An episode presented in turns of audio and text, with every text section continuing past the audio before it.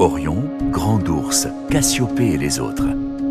Nous nous trouvons aujourd'hui à la Croix de la Chèvre, à 1270 mètres au-dessus du lac de Bouchet.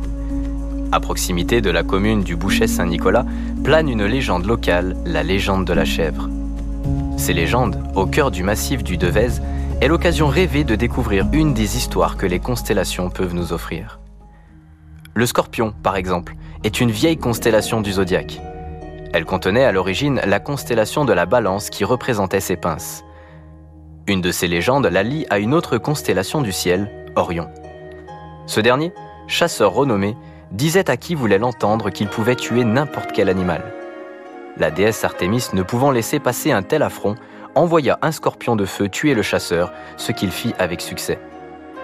Les dieux décidèrent de séparer les deux et de les placer à des points opposés du ciel afin qu'ils ne soient jamais au-dessus de l'horizon en même temps. Par conséquent, le scorpion est une constellation que l'on observe au cœur de l'été, au ras de l'horizon sud, tandis qu'Orion est une constellation célèbre de l'hiver. Elle est d'ailleurs toujours accompagnée de son chien, Sirius, étoile la plus brillante de la constellation du Grand Chien. Le scorpion, quant à lui, possède une étoile au nom d'Antares. Facilement reconnaissable à sa couleur rouge orangée, son nom signifie Anti-Arès ou Anti-Mars, du nom de la planète en question ou du dieu romain de la guerre. Antares est souvent confondu avec la planète Mars, ce qui lui a valu le surnom de rival de Mars. Nous nous retrouverons demain pour un nouveau voyage dans le ciel auvergnat.